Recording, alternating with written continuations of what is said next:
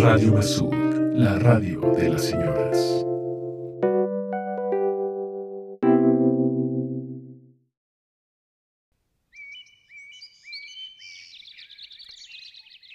Día 166 Estoy convencido de que los insectos me tienen vigilado. Hay una manera muy extraña en la que se comportan a mi alrededor, como estudiándome, apareciendo de vez en cuando por los rincones, debajo de las piedras, en medio del camino, encima de mis cosas, debajo de los puentes, entre las hojas de los árboles, debajo de la tierra de los árboles entre las tejas de la casa, sobre mi comida, en los agujeros pequeños de las paredes del baño. Es una conspiración. Claro, yo actúo como si nada, para que ellos no sospechen. Día 167 Mi mujer se ha convertido en rana. Es una diminuta rana verde. No parece preocupada en lo absoluto. Es más, me da la impresión de que se adapta muy bien a su nueva naturaleza animal. Yo estoy muy agradecido porque sé que lo ha hecho pensando en mí. Para liberarme de esta pesadilla de insectos, se pasea por la casa y de vez en cuando me doy cuenta que ha caído uno que otro en la trampa de su boca. Día 168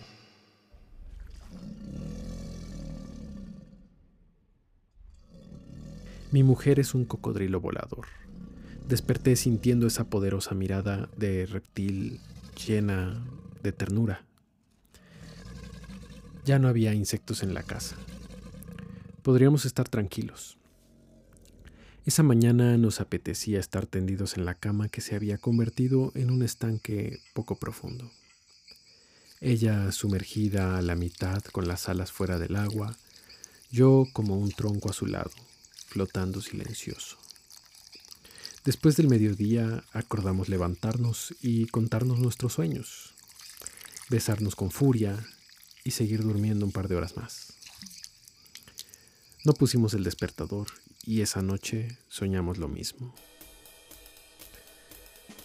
Yo tenía acceso a los elevadores del edificio. Ella estaba en la última planta mirando la lluvia a través del cristal. Me había disfrazado de guardia de seguridad, aunque sospechaba que hubiera sido mejor ir con un traje común y corriente. El elevador se operaba con una serie de combinaciones de letras y números para ir a distintas habitaciones. Había que tener cuidado con las combinaciones porque ese elevador en específico también estaba conectado a una red desintegradora. Un código incorrecto y Se abrió la puerta del elevador y me encontré con mi mujer que había estado mirando todo a través de mis ojos. Y cuando llegué ella misma se miraba a la espalda y sentía mi emoción. Esperó un poco para voltear y verme a través de sus propios ojos. Yo sentía su respiración agitada y un nerviosismo que iba en aumento. Cuando me miró, dos reflectores se posaron en ella y el público aplaudía con fuerza.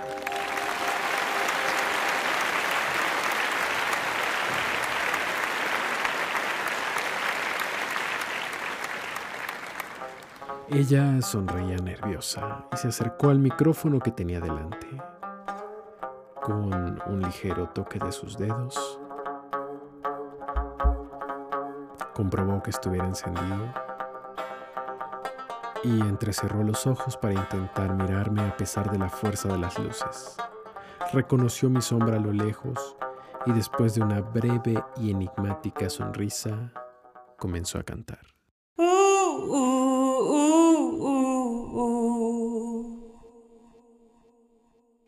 Día 169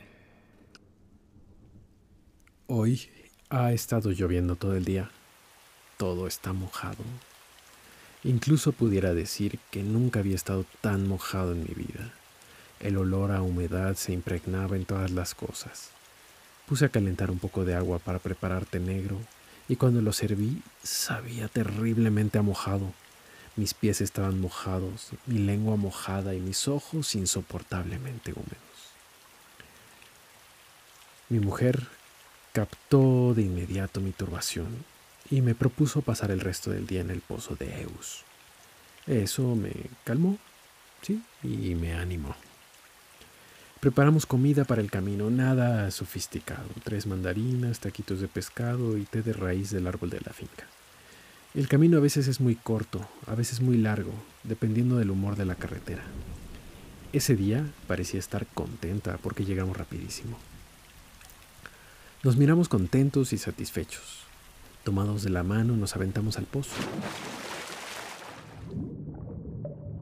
Naturalmente yo nunca he sido un ser de agua, pero abrazado a ella me sentía tranquilo y seguro.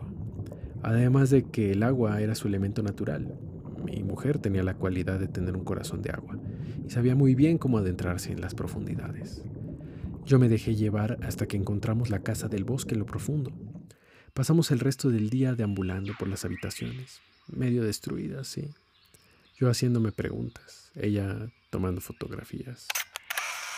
Acariciamos tapices antiguos, escarbamos paredes buscando oro, eh, nos probamos las pelucas de los anteriores residentes, tomamos eh, nuestro pequeño refrigerio en el gran salón y nos reímos con ganas de, de todo. Encontramos la habitación de los espejos y nos multiplicamos. Encontramos el sótano y le pusimos llave para que no salieran los monstruos.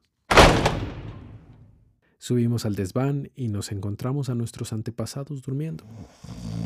Cerramos la puerta con cuidado para, para no despertarlos. Bajamos las escaleras y regresamos tan distraídos que dejamos la puerta abierta al salir.